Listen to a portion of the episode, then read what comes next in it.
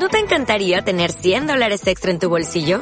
Haz que un experto bilingüe de TurboTax declare tus impuestos para el 31 de marzo y obtén 100 dólares de vuelta al instante. Porque no importa cuáles hayan sido tus logros del año pasado, TurboTax hace que cuenten. Obtén 100 dólares de vuelta y tus impuestos con 100% de precisión. Solo con Intuit TurboTax. Debes declarar para el 31 de marzo. Crédito solo aplicable al costo de la presentación federal con TurboTax Full Service. Oferta sujeta a cambios o cancelación en cualquier momento. Sube la podcast.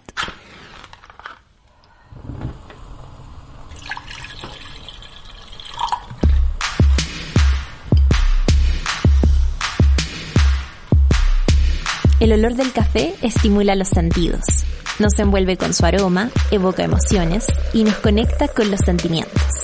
Lo mismo ocurre cuando aprendemos, porque aprender es un viaje que activa nuestros sentidos. A veces a mitad de camino nos hace parar, pensar y reflexionar, incluso para tomar la dirección contraria que puede ser o no la adecuada. Hoy, Sergio Maglú, director general de Innovación, Emprendimiento y Empleabilidad de la Universidad San Sebastián, te invita a viajar con el podcast Café Fracaso. Aquí conversamos de los sentimientos y experiencias con nuestros invitados que han vivido y sobrevivido al aprender haciendo. Hoy en Café Fracaso hablaremos sobre innovación, tecnología y arte con Nicole Lulier, artista chilena que actualmente reside en Boston, por lo cual esta conversación será diferente en cuanto a la ubicación espacial. Nicole es parte de la iniciativa de exploración espacial del Media Lab en el MIT, donde desarrolló junto al artista Sans Fish el Telemetron, una serie de instrumentos que interpretan ritmos aprovechando la poética de la gravedad cero y abre un nuevo campo de creatividad musical a los sentidos. Exploran no solo qué pasa en el espacio, sino cómo vivimos y creamos en él. Estamos en este podcast de innovación y emprendimiento y sobre todo de aprendizaje. Ese es el sentido de nuestra conversación y por eso queremos hablar contigo, Nicole, de colaboración y de exploración. Así que muchas gracias por eh, aceptar nuestra invitación eh, a conversar. Para comenzar esta conversación queremos que nos cuentes un poquito de ti, ¿cierto? Tú eres música, eres arquitecta. ¿Cómo más te defines tú? Yo diría que ahora lo que me dedico principalmente es a trabajar como artista e investigadora. ¿Y esa investigación tiene que ver con procesos personales o tiene que ver con una búsqueda de eh, algo que está desde fuera? Cuéntanos un poquito sobre cómo, cómo te mueves como artista entonces. Sí, bueno, en realidad son procesos bien complejos y creo que dependen mucho de cada obra, eh, proyecto, pregunta eh, individualmente, digamos. O sea, caso a caso, yo creo que hay distintas posturas y maneras de abordar eh, esas preguntas y pienso que un poco, podría decir que algún tipo de metodología que trabajo tiene mucho que ver en tratar de hacer un análisis como como fundamental de cada pregunta y ahondar también en sucesos históricos, por ejemplo, eh, qué se ha hecho en torno a eso, eh, perspectivas a futuro de cada elemento.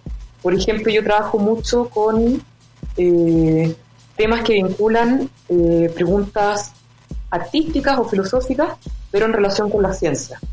Entonces, en ese ámbito también investigo y trato de dialogar y entrar en colaboración con científicos, eh, con gente de distintas áreas del conocimiento y tratar de buscar como en ese encuentro como de múltiples perspectivas eh, cosas, puntos interesantes que generan como distintas capas de, interés y significado a ciertas preguntas y temas. ¿Hay alguna forma de describir cómo, cómo es ese proceso? ¿Cómo, ¿Cómo tú ves determinando aquello que te parece relevante e interesante en la colaboración con gente que tiene miradas distintas? Yo creo que lo que he aprendido mucho eh, en los últimos años, que, también he estado eh, haciendo un programa, bueno, hice un magíster y ahora estoy, eh, estoy haciendo un doctorado. Dentro de este aprendizaje un poco de la mezcla entre la, práctica teórica, pero también, bueno, prácticas en realidad, esa mezcla de, de lo teórico y práctico, eh, me ha hecho también como buscar mucho, eh, yo creo que cambia mucho dependiendo de cada obra o proyecto, pero sí ha sido muy interesante el entender como las diversas partes que conjugan estas narrativas o estos relatos, digamos, y estas preguntas, y el hecho de, estar en estos procesos de investigación como bien, como bien rigurosos, me ha acercado a crear equipos interdisciplinares y colaborativos, digamos. Entonces creo que cada vez que, aprendo más acerca de ese tipo de, encuentros y, diálogos, se generan totalmente ideas nuevas, eh, uno puede ver perspectivas que no había pensado antes desde, uno mismo, digamos. Y creo que ahí nacen como realmente eh, aspectos nuevos, como cosas que, pueden ser como, como que no le pertenecen a una pura disciplina, pero que trascienden el tema de la, de la disciplina en sí mismo y, empiezan a, generar como, como cosas únicas, como cosas que no hubieran, como mini explosiones un poco, que no hubieran existido si no fuera por estos cruces, creo.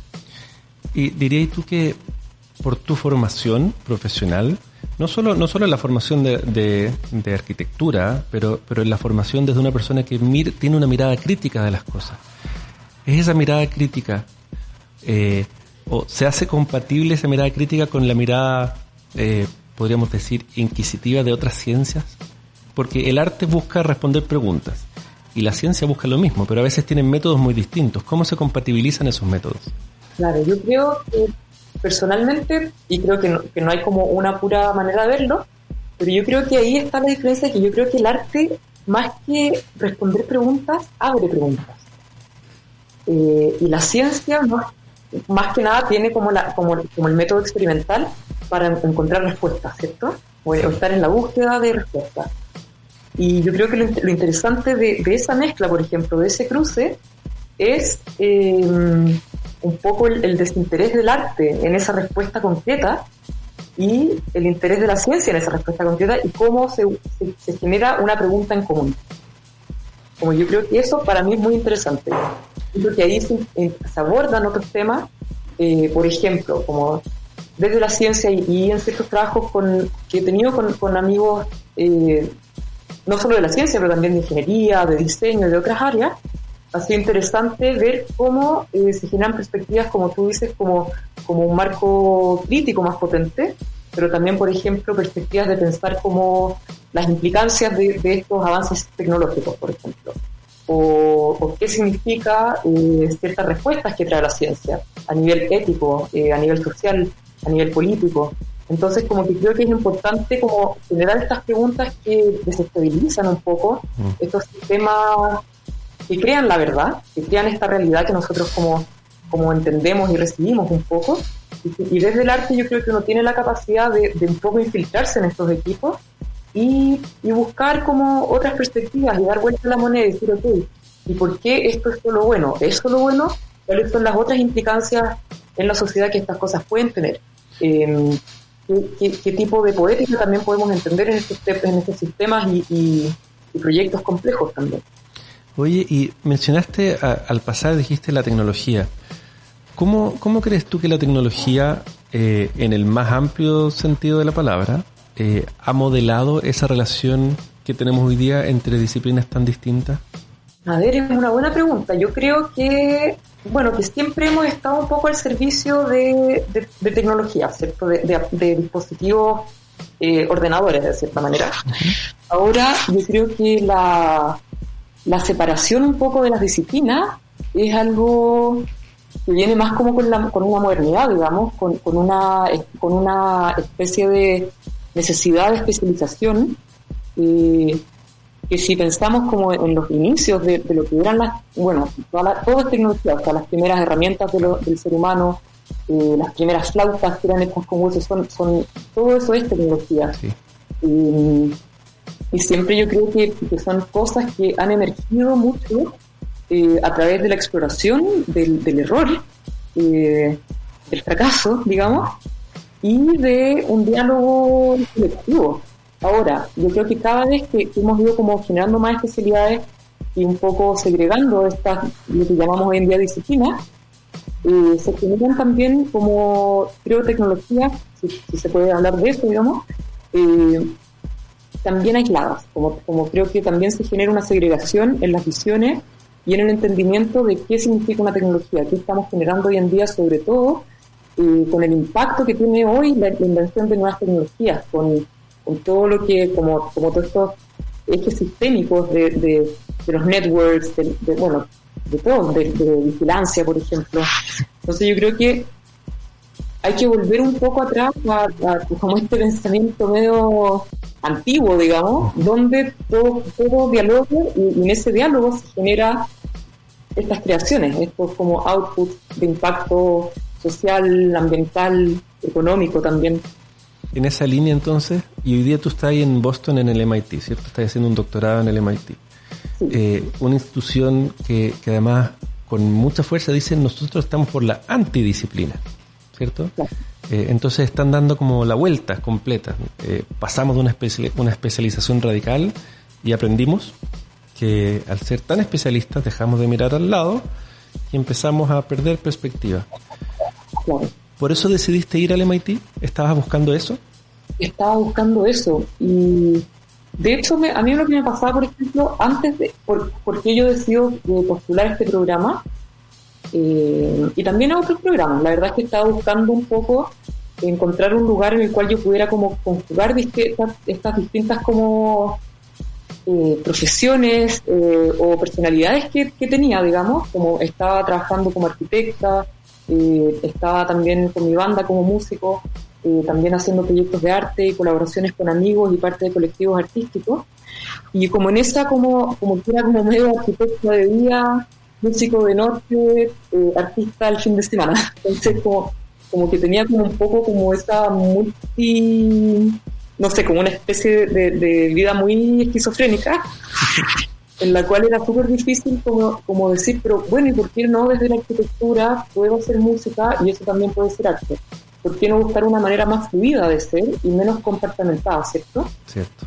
Eh, y en eso, como en esas preguntas, y en ese, más que pregunta, como eh, debate y, medio como, como pelea personal conmigo misma, eh, dije, no, tiene que haber otras maneras, y ahí empecé a buscar programas de, de posgrado y ver dónde existen estas otras maneras, dónde puedo eh, llegar sin necesariamente tener una casilla, sin necesariamente decir esto soy, esto es lo que hago y es lo único que hago, pero decir tengo todos estos intereses y dónde me pueden aceptar, dónde me pueden acoger para que yo como eh, vea qué sucede, al realmente eh, ahondar y profundizar en estos intereses múltiples. Y, ahí, ahí me encontré con este programa de, en MIT Media Lab de Artes Mediales y Ciencias, en los que, como tú dices, la perspectiva es, de hecho ellos dicen antidisciplinar, ¿cierto? Cierto.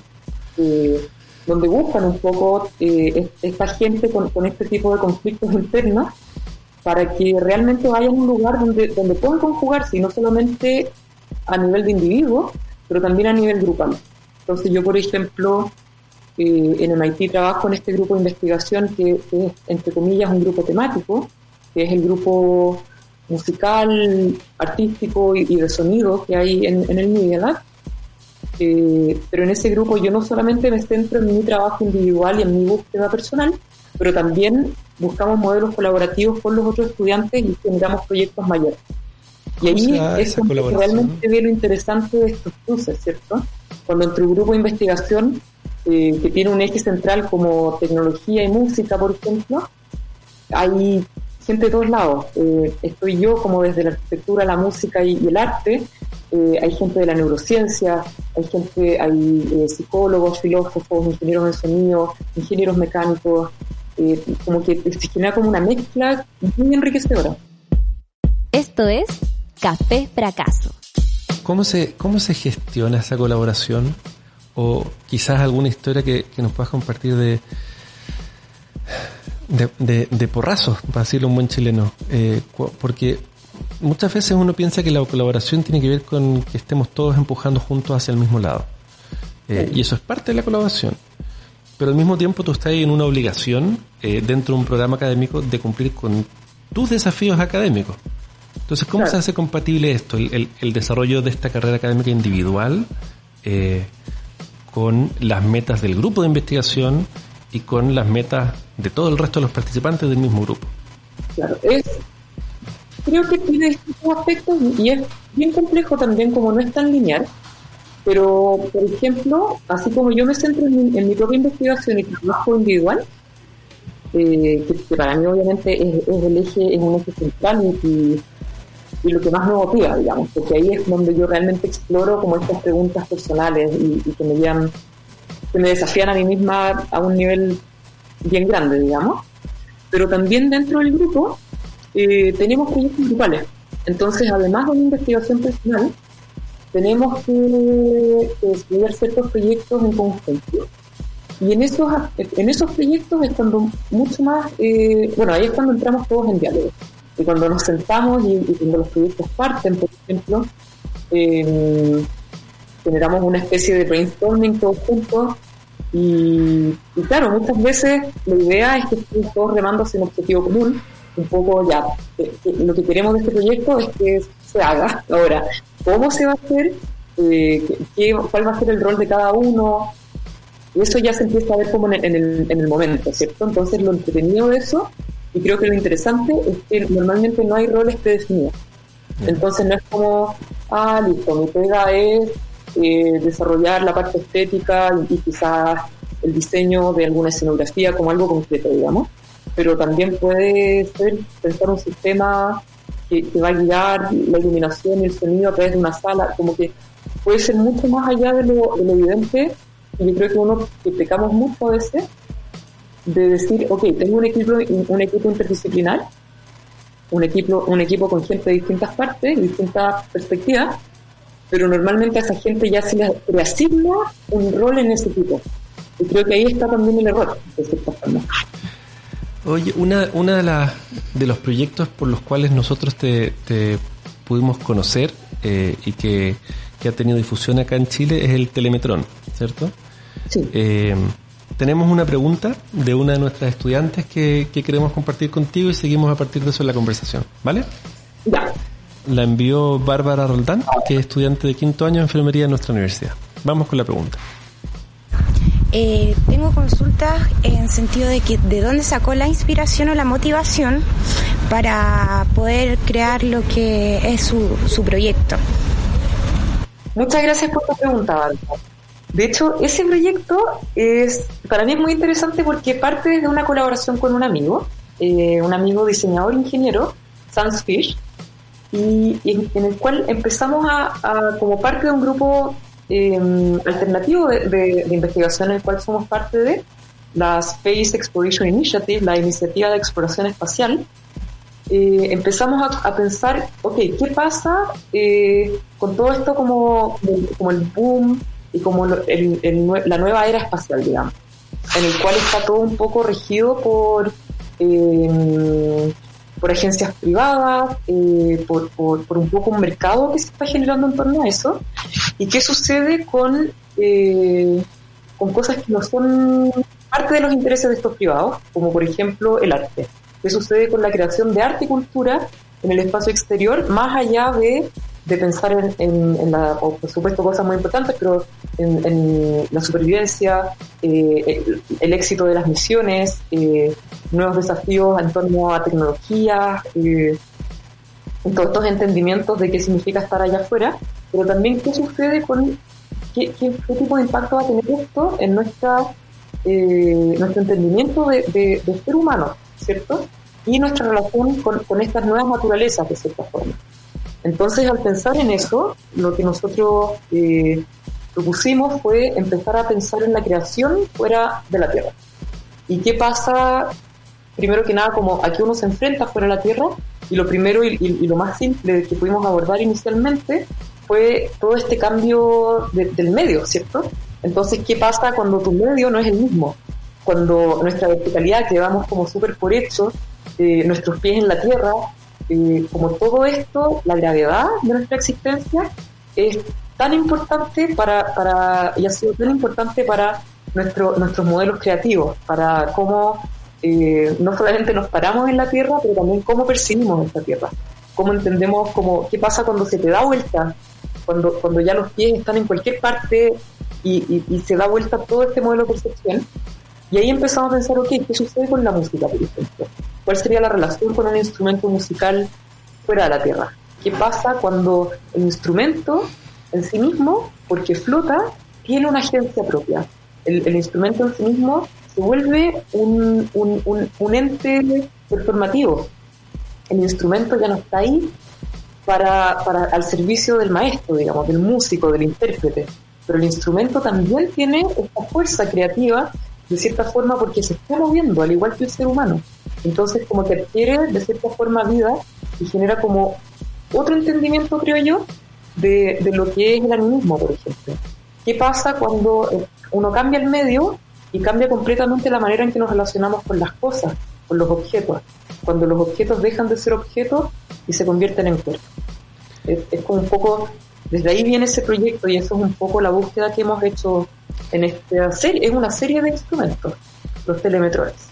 ¿Y dónde podemos obtener más información de, de la serie, de los telemetrones? Bueno, el primero que hicimos, que es el telemetrón inicial, el número uno, el original, eh, tenemos, hay harta información en internet, tenemos un video en Vimeo, eh, en mi página web hay harta información en la página web de, de Media Lab también. Ahora, el año pasado, a mitad de año, hicimos otro vuelo en grado cero, donde testeamos tres nuevos instrumentos. Y la idea de que fueran un trío es que ellos funcionan, eh, ya no es el telemetrón único, pero son los telemetrones, y funcionan como una orquesta que se autotoca en, en, en microgravedad. Eso todavía no, no, hemos tenido la oportunidad de lanzar ese proyecto aún. Eh, ya pronto vamos a lanzar el registro y la documentación de ese viaje, eh, también los sonidos que se generaron y su performance. Y cuando empieza el proceso creativo de, de, un proyecto como este, y como lo describiste al principio, ¿cierto? Abrir preguntas, ¿qué, qué pasa en la vida, en el espacio, más allá de, eh, de la primera imagen que nos deja la ciencia ficción? Cómo creamos, cómo convivimos, cómo, cómo sentimos. Eh, se anticipan la can enorme cantidad de desafíos técnicos, logísticos, de gestión, eh, de plata, para poder llevar a cabo esto, porque así tú mencionaste, muy al pasar, bueno, hicimos un vuelo en grada cero y probamos esto. No, no, es, claro, no es, trivial lograr eso, ¿cierto? Es un proyecto súper complejo y, requirió mucho tiempo, mucha planificación, muchos presupuestos, muchos cambios, mucha la te da. Pero, pero por ejemplo, eh, en ese proyecto, luego de todas las postulaciones que hicimos, eh, de que logramos desarrollar una plataforma para, para, generar este proyecto, ¿cierto? Que tuvimos acceso a, eh, hubo un llamado para proyectos en grado cero y ahí tuvimos la oportunidad de poder proponerlo, por ejemplo. Ah, perfecto. Una vez al ser aceptado en esa iniciativa, eh, conseguimos ya los fondos, por otro lado, ¿cierto? Entonces, como que ahí uno empieza a armar el proyecto eh, bien, bien difícil, digamos, como, como con hartas partes y, y, y hartos eh, partícipes, digamos. Entonces, ya una vez que armamos como la base del proyecto, teniendo el espacio eh, para testearlo, porque si bien este proyecto, por ejemplo, podría ser un proyecto que, nunca hubiera volado, que nunca se hubiera testeado en microgravedad, eh, también se, lo podríamos haber desarrollado también, pero como tuvimos esa oportunidad, fue como un poco el, nos dio como, como esa motivación de decir, ok, esto es real, esto va a pasar, y por el hecho de tener esta, este vuelo, eh, tuvimos como hartas también, como tú dices, eh, como constricciones técnicas, ¿cierto? Uh -huh. temas de peso, temas de material, de seguridad, de, de ciertas, por ejemplo, nosotros estábamos usando un sistema de radiofrecuencia, ciertas frecuencias que podían interferir en el funcionamiento de, de, los aviones. Entonces hay como toda una normativa de aeronáutica que tuvimos que seguir. Y eso es un primer paso. Por ejemplo, ahora estamos considerando eh, enviar uno a la, a, a la, Estación Espacial Internacional. Eh, y para eso tenemos que seguir otro protocolo mm. completamente distinto y mucho más eh, riguroso y difícil en, en torno a las constricciones técnicas, de seguridad, de peso, de materiales. Pero ahí vamos paso a paso, ¿cierto? Sí. Ahora lo interesante de este proyecto es que nosotros hicimos todo esto y, y aceptado finalmente, después de todo lo, lo, el papeleo, muchas páginas de, regularizaciones listas, y, vamos a este vuelo y teníamos todas estas ideas de cómo iba a funcionar, teníamos estas coreografías planeadas, y lo más interesante para mí de, ese, de, ese, de esa instancia es que nada funcionó como tenía que haber funcionado, que todo fue eh, un error, que todo fue una sorpresa. Y, y ahí fue cuando nos dimos cuenta de que el instrumento en sí mismo no era un instrumento, pero era un cuerpo dinámico. Entonces yo creo que también el hecho de haberlo probado en este contexto y en ese medio de microgravedad realmente le dio como, como el vuelco al, al proyecto de la diferencia de pensarlo desde la Tierra y desde esta gravedad que tenemos infinitamente como parte de, nuestra realidad, ¿cierto? Es una tremenda lección porque eh, estáis diseñando algo para la antigravedad o la falta de gravedad eh, en un mundo que está absolutamente, literalmente amarrado por la gravedad. Claro, entonces el hecho de, para mí, como el hecho de, haber tenido la increíble suerte y privilegio de ir y testear esto en este otro medio, eh, realmente me voló la mente, me cambió como, como realmente el switch en, el Tinder. Wow, claro, uno puede imaginar, uno puede, uno puede proyectar muchas cosas, muchas ideas, muchas preguntas, pero, pero el, gran cambio es cuando realmente te descoloca eh, esta cosa que uno tiene tan encarnada, ¿cierto? Como tan incorporada en uno mismo, cuando uno rompe eso, cuando, cuando, cuando te rompen esa, esa manera de ser, esa realidad.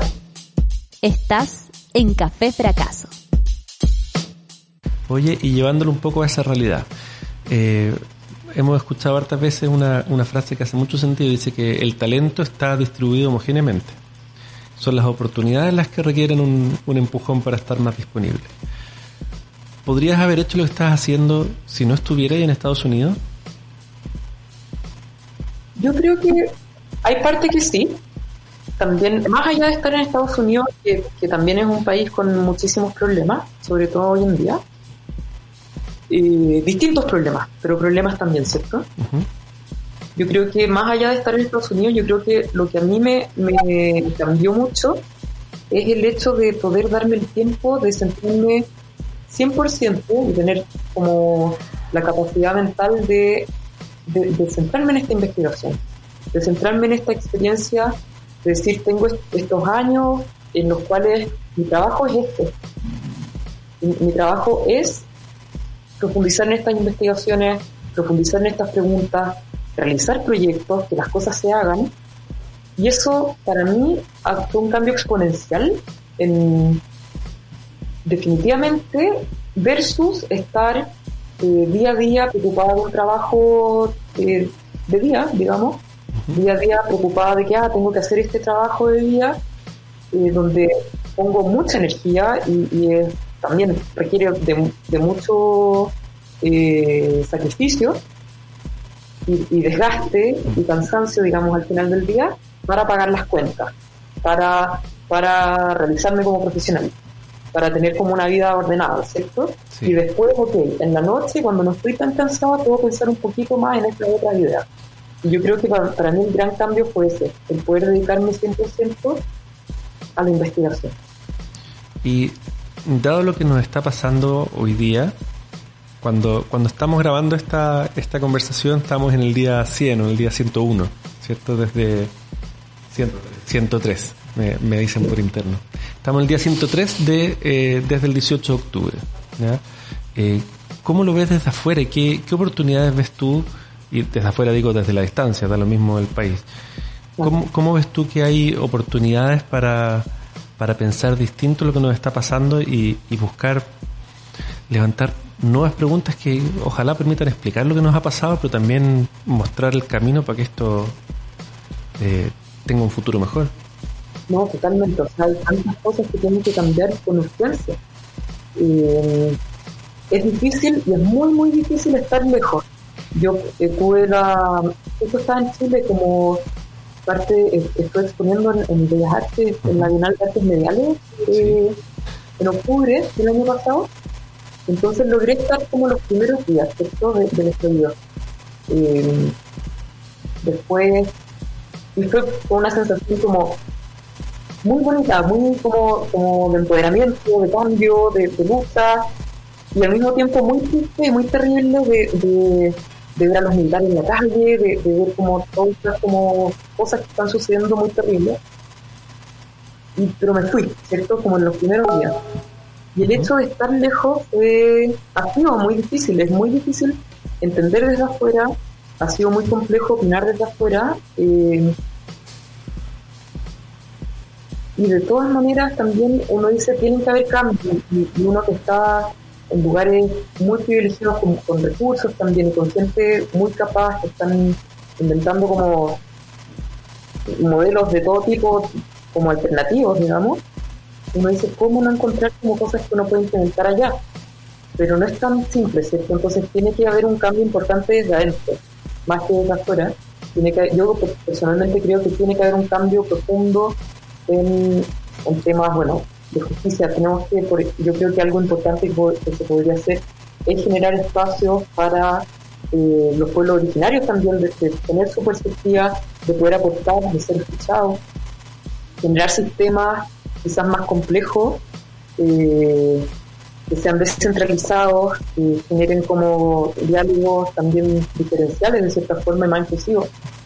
Y eso, por ejemplo, sí puede haber eh, sí tiene que haber gente que, está generando nuevos modelos y creaciones innovadoras, tienen que poder aportar de alguna manera. Pero antes que eso tienen que haber cambios también en la raíz, en la constitución, por ejemplo. Porque hablamos, y, también creo que, algo lo tocamos al principio, o cuando estábamos conversando un poquito antes de empezar la grabación, pero desde la diversidad de la construcción de su equipo, ¿cierto? En los procesos de innovación siempre hablamos del valor de la diversidad eh, y de repente miramos a cómo nuestra sociedad y es bastante poco diversa, o, al menos una parte del control está, está muy homogénea. Necesitamos un poquito más de heterogeneidad ahí, ¿cierto? Sí, absolutamente. Oye, si, si tú pudieras encontrarte con una Nicole eh, hace 15 años, ¿qué consejo le, le daría ahí? Que no tenga susto, que no, que no se quede en casillas porque así tiene que ser que no, que no siga como ese camino lineal que nos enseñan tanto que es lo que uno tiene que hacer en la vida. Como que siento que eso le diría, que, explore, que, se equivoque, que, haga cosas raras. Y si tuviera que em, guardar una cápsula del tiempo para Nicole de 15 años más, ¿qué mensaje le, le mandáis a tu, a tu Nicole del futuro? Que siga explorando entonces. que se siga equivocando pero también quizás también ya hay más que, equivocarse y todo eso y, buscar como la, belleza en el error y el aprendizaje, pero sí quizás también que cada vez busquen modelos más colaborativos y cooperativos. Yo creo que eso también eh, es fundamental. Y son cosas difíciles y, que sigo en un camino de, tratar de entender cómo generar esas cosas en, mi propia escala, pero eso también creo que es fundamental. Perfecto. Oye, Nicole, te pasaste. Muchas, muchas gracias por, eh, por la conversación en este Café Fracaso. Eh, este es un espacio que, que estamos haciendo con, con mucha con mucho grit, con muchas ganas y con mucha fuerza desde la Dirección de Innovación, Emprendimiento y Empleabilidad en la Universidad de San Sebastián. Eh, así que te agradecemos un montón la conversación. Vamos a dejar además en, cuando tengamos el podcast subido la dirección de tu, de tu sitio en MIT, tu sitio personal, para que la gente pueda conocer más de, de tu serie de instrumentos. Y mucho éxito en la exploración y, y a fracasar harto, pero aprender más. Muchas gracias. Que estés muy bien. Chao. Muy bien, chao.